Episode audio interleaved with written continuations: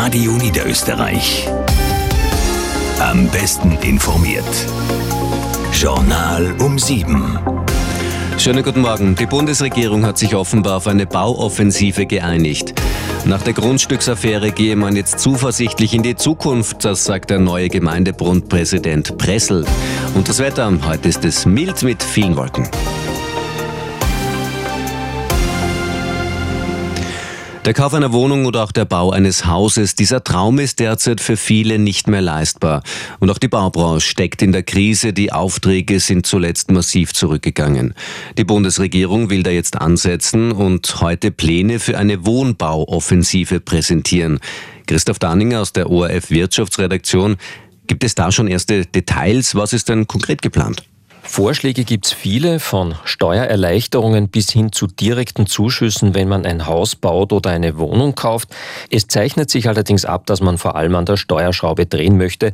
Finanzminister Magnus Brunner von der ÖVP hat gesagt, die Abschaffung von Nebengebühren sowie der Grunderwerbsteuer auf das erste Eigenheim, das sei ihm wichtig. Auch eine Erhöhung der Wohnbauförderung und die steuerliche Absetzbarkeit von Kreditzinsen stehen hoch im Kurs. Wenig Anklang hingegen findet ein Vorschlag der Sozialpartner bei der Regierung, nämlich dass der Staat einen direkten Zuschuss bis zu 100.000 Euro auszahlen soll. Kein direkter Zuschuss also, aber warum braucht es laut Regierung diese Förderungen? Es gibt zwei zentrale Gründe. Erstens, die Baubranche soll unterstützt werden, um einen Anstieg der Arbeitslosigkeit zu bremsen, weil die Aufträge zurückgehen. Und zweitens, ein eigenes Haus oder eine eigene Wohnung soll wieder leichter finanzierbar werden.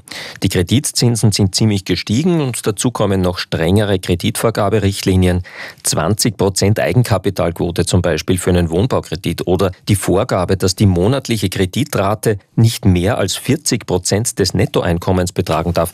Das ist für viele Menschen einfach nicht schaffbar. Christoph Danninger war das. In Frankreich haben sich gestern rund 20 europäische Staats- und Regierungschefs sowie Minister und Vertreter aus den USA und Kanada zu einer Ukraine-Unterstützerkonferenz getroffen.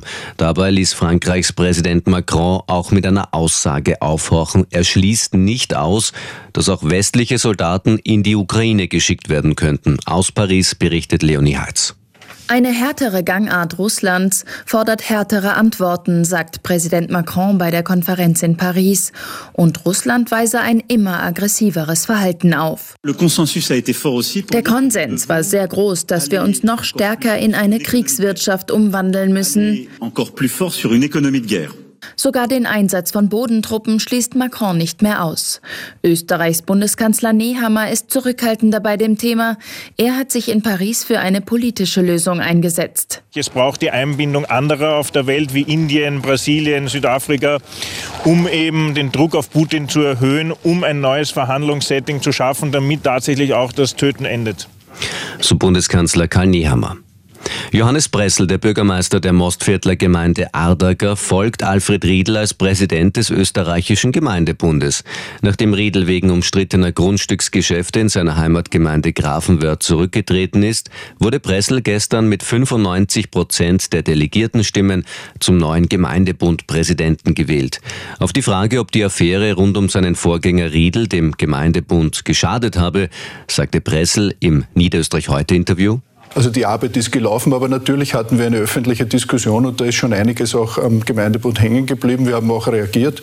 Es hat eine Statutenänderung gegeben. Wir haben einige Dinge nachgebessert und ich glaube, wir gehen jetzt äh, ja, sehr zuversichtlich in die Zukunft sagt Johannes Bressel, der neue Präsident des österreichischen Gemeindebundes.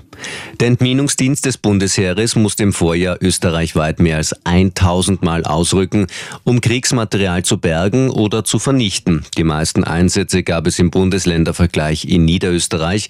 Bei uns mussten die Spezialisten 480 Mal ausrücken. Michel Kreuzer informiert.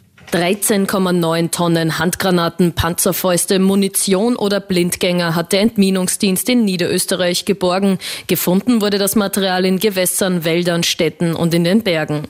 Vernichtet wird ein großer Teil normalerweise auf den Sprengplätzen des Bundesheers, wie etwa auch am Truppenübungsplatz Allensteig im Bezirk Zwettl. Dass das aber nicht immer möglich ist, hätten 31 Einsätze gezeigt, bei denen man auf nicht handhabungssichere, also nicht transportfähige Munition gestoßen sei. 125 Kilogramm Material habe man so direkt am Fundort sprengen müssen, heißt es.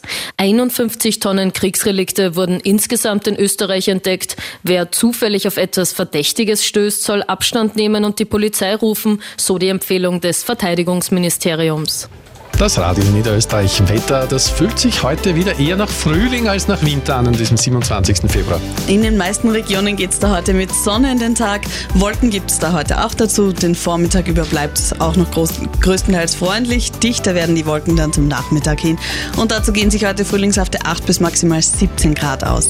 Im Großteil des Landes ist es momentan bewölkt, langsam wird es aber milder. 7 Grad sind es da schon in Wiener Neustadt. 2 Grad messen wir derzeit in St. Pölten, am Städten, in Zwettl Viertel in Preußdorf. Einiges an Wolken auch im Rest Österreichs aktuell. Dazu 2 Grad in Klagenfurt, 1 Grad in Graz, 3 Grad in Wien, Linz und Salzburg, 4 Grad hat es in Innsbruck, 5 Grad messen wir in Eisenstadt und 6 Grad derzeit in Bregenz. Morgen am Mittwoch, da gibt es dann mehr Wolken als Sonne. Die Temperaturen, die halten. Auch da wird es wieder sehr mild für die Jahreszeit.